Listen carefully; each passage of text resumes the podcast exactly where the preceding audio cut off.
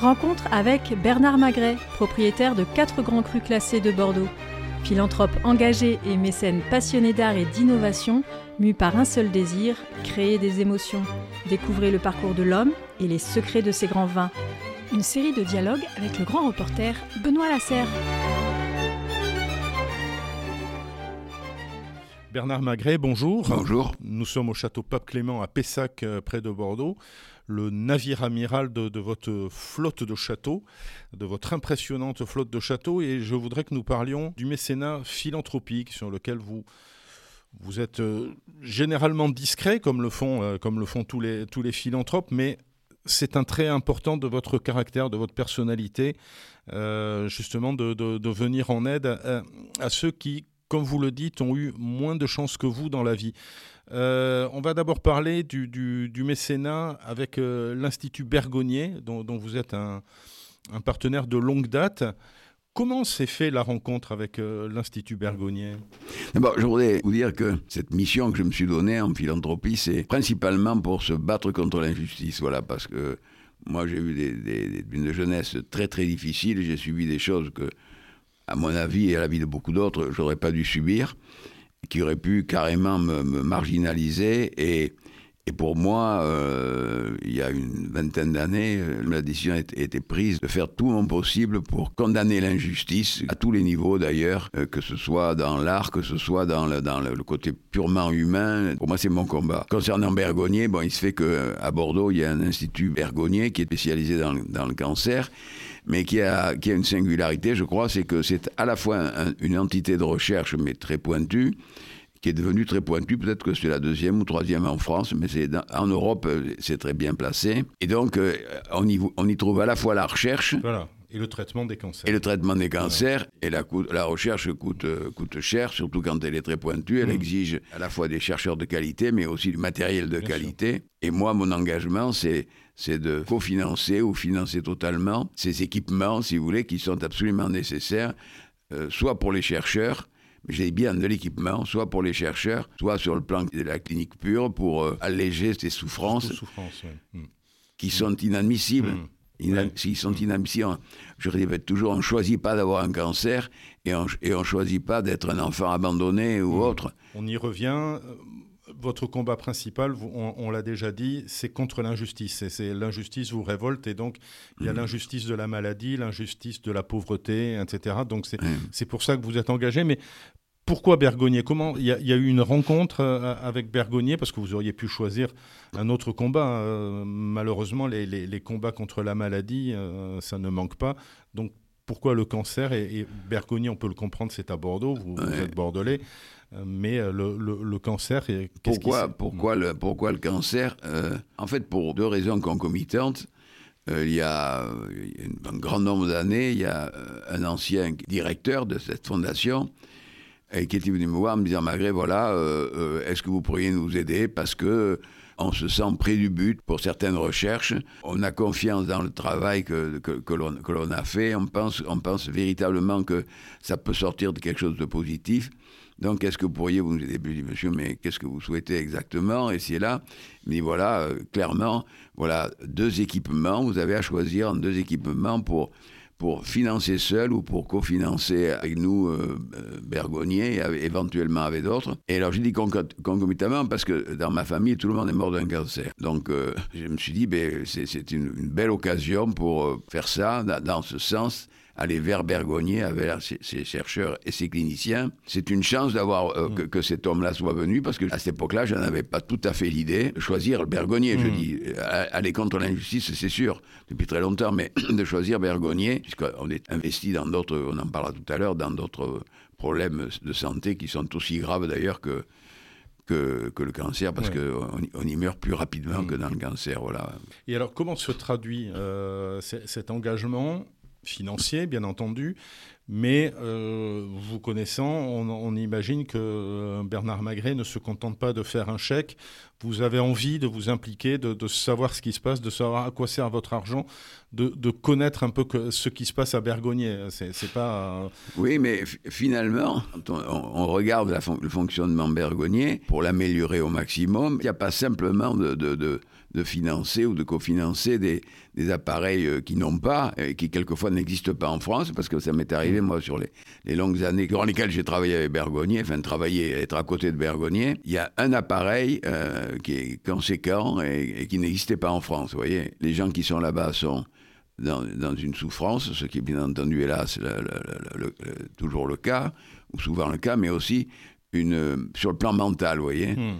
Et et j'avais financé, et, à cette époque-là aussi, une magnifique initiative qui s'investit euh, sur le plan humain à Bergognier pour que organiser, vous voyez, des, manifestations euh, artistiques, vous voyez, pour créer un mouvement dans les idées et, finalement de voir la vie euh, sur un autre angle hmm. que que ces que c'est que c'est que ces réunions euh, journalières de soins ici et là quoi et, ici et là. Donc on parlait de, de, de Bergognier euh, sur la santé. Vous avez euh, vous disiez que vous aviez d'autres engagements. vous pouvez nous, nous préciser lesquels?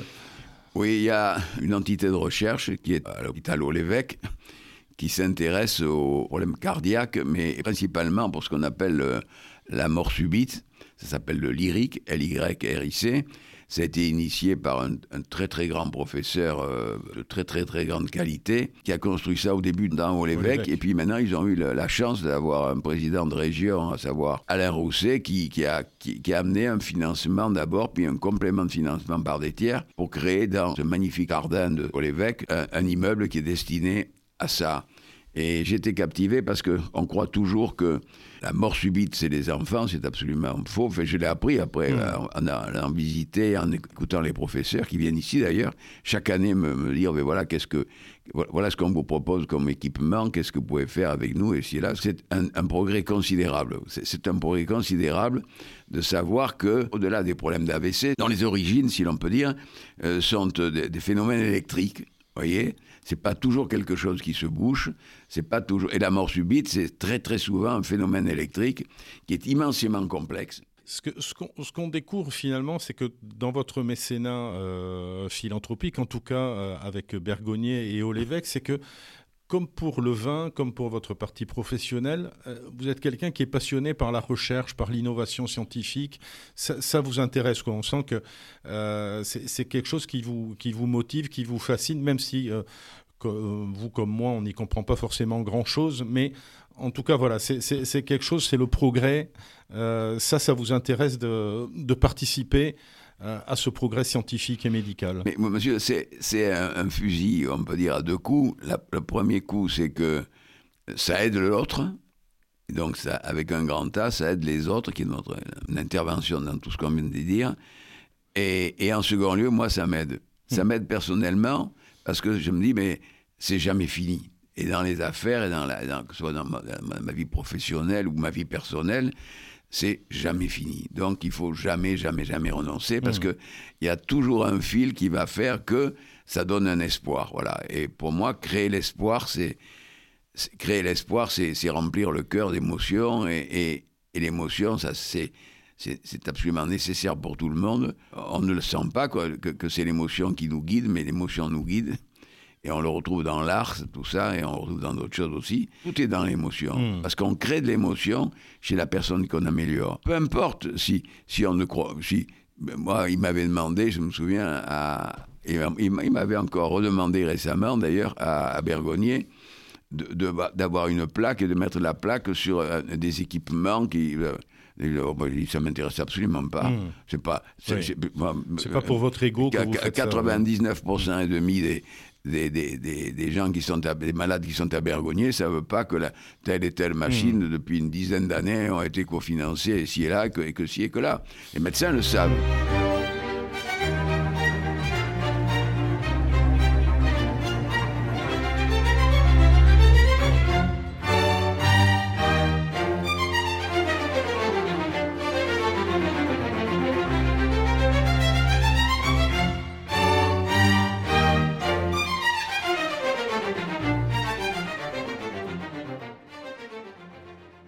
Les philanthropes, vous préférez le faire dans la discrétion, mais en tout cas, c'est évidemment important que, vous soyez aux côtés de Bergognier.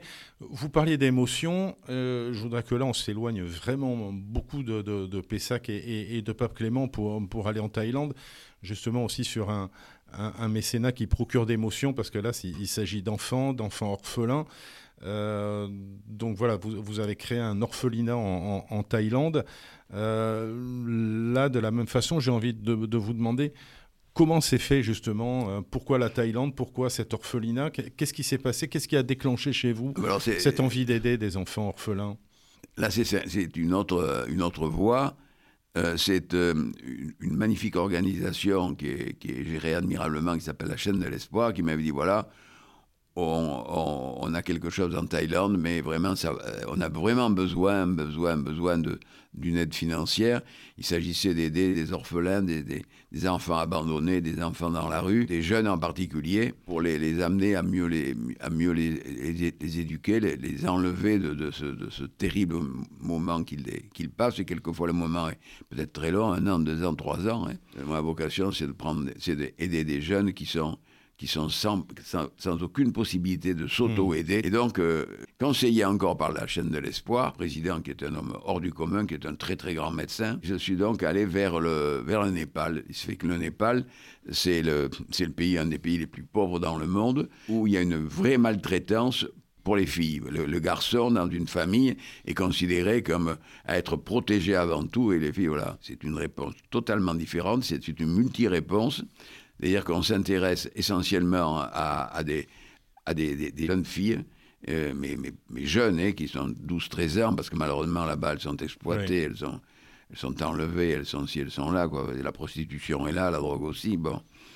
Et je finance des sortes de dispensaires, vous voyez, euh, ce financement euh, amène à ces dispensaires à avoir un personnel plus compétent, vous voyez, plus en adéquation avec les besoins de ces filles-là, principalement de ces filles. Il y a des garçons, mais il y a principalement des filles, voilà, pour leur montrer qu'il y a un avenir différent et qu'on peut les protéger. Et entre-temps, au moment de la Thaïlande, il y a beaucoup d'enfants qui, qui, euh, qui, ont une, mal, une malformation cardiaque et qu'il faut absolument euh, opérer avant, les, avant 5 ans, 5-6 ans, me dit-on, hein, je ne suis pas spécialiste. Hein. Et, et, donc, je finance ces opérations, voilà, qui sont de l'ordre de 5-6 000 euros par opération, et j'en fais euh, une dizaine, ça dépend, ça dépend des années, suivant ce qu'ils suivant ce me mmh, demandent d'ailleurs. Selon la, situation. Selon la mmh. situation, voilà, les mmh. besoins exacts, voilà. D'accord.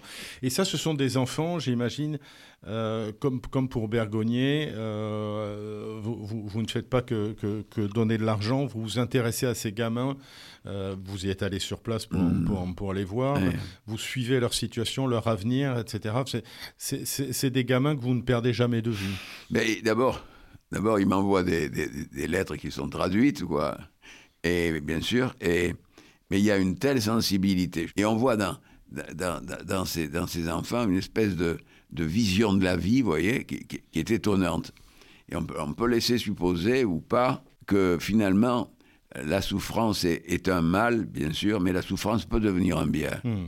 Et c'est comme l'utopie. L'utopie est un, peut-être est, un mal, peut-être, mais peut aussi devenir un moteur pour X. Il y a, beaucoup de choses où il y a, il y a le lieu et le contraire du hmm. lieu. Que la, souffrance devienne un bien, c'est presque bouddhiste comme, euh, comme non, Non, mais un, bien, un bien hmm. sur le plan de la, réflexion profonde de la vie. C'est uniquement là-dessus. Amener à, à une réflexion profonde de la vie à des, à des, à des personnes qui finalement n'ont peut-être pas l'âge pour, pour, pour, pour, y être vraiment inscrits, mais ça vient parce que parce qu'on on passe dans une zone d'ombre, et les zones d'ombre, tant mieux aujourd'hui, euh, soit à Berdonnier ou ailleurs, elles, sont plus courtes qu'avant, elles sont mieux gérées qu'avant, et, et souvent les zones d'ombre, elles peuvent être destructrices, c'est vrai, je parle sur le plan mental, hein, et, mais elles peuvent être aussi réparatrices, vous voyez, et et c'est là aussi il y a une aide. C'est là, là où, où, quand on aide ces, gens, que ce soit la Thaïlande ou autre, euh, c'est à ce côté réparateur, vous voyez, mmh. sur le plan mental. Ça les amène même pas à trouver un futur métier ou autre, ou à les sauver, mais, mais ils ont une vision de la vie qui est, qui est après, qui, qui, est moins sombre. Euh, qui, est, qui est moins sombre, mmh. mais et, qui est, euh, je pense, très, très, très importante. Mmh. Parce que quelqu'un qui est dans, dans, dans, le mal, et à qui on voit des yeux quand même qui brillent et qui veulent, qui veulent se battre, eh bien, euh, celui qui croit que ça ne sert pas à l'autre, qui, est là, qui est, qui est en face et qui regarde, mais c'est une folie. Mmh. Ça sert à l'autre. Mmh. Ça sert à l'autre. De donner du bien à quelqu'un, ça sert à l'autre avec mmh. à d'autres avec un grand A parce que immanquablement ils se disent bon mais si je suis dans la même situation, bien je vais je vais copier ce, ce désir d'avenir positif, voilà. Est-ce que vous diriez, comme ce qu'on dit du colibri, euh, euh, quand il y a un incendie, qui apporte un, peu d'eau à chaque fois pour, essayer d'éteindre l'incendie, et on lui dit, bon, bah, tu sers pas à grand chose et le colibri répond ben, au moins je prends ma part. Est-ce que vous diriez, vous, que justement, euh, dans la façon d'améliorer la, vie des cancéreux, la vie d'orphelins, loin de chez nous, de, de filles népalaises, vous diriez ben, au moins je prends ma part? Oui, je prends ma part parce qu'il est, certain qu'aujourd'hui, d'abord, pour, euh, pour les orphelins, par exemple, euh, eh il faut du temps. Euh, donc, on ne peut pas être tout le temps là jusqu'à l'âge d'un certain âge où, où ils trouvent une famille d'accueil. Parce que le combat, c'est ça, c'est trouver la famille d'accueil. On ne peut pas tout le temps, tout le temps être là, mais le, le moment, le moment d'espoir que l'on crée, c'est déjà beaucoup. Et c'est la, la même chose pour, euh, pour un malade. Quoi. Mmh.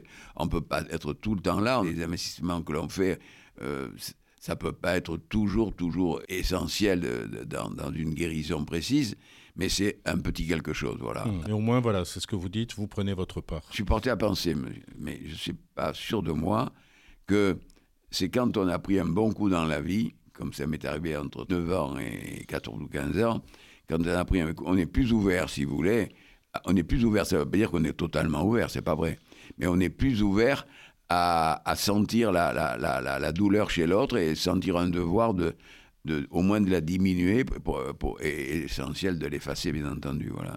Très bien. Merci Bernard Magret et euh, merci pour ce que vous faites euh, pour, euh, en matière philanthropique. Merci. Merci de vos questions. Rencontre avec Bernard Magret, propriétaire de quatre grands crus classés de Bordeaux. Philanthrope engagé et mécène passionné d'art et d'innovation, mu par un seul désir, créer des émotions. Découvrez le parcours de l'homme et les secrets de ses grands vins. Une série de dialogues avec le grand reporter Benoît Lasserre.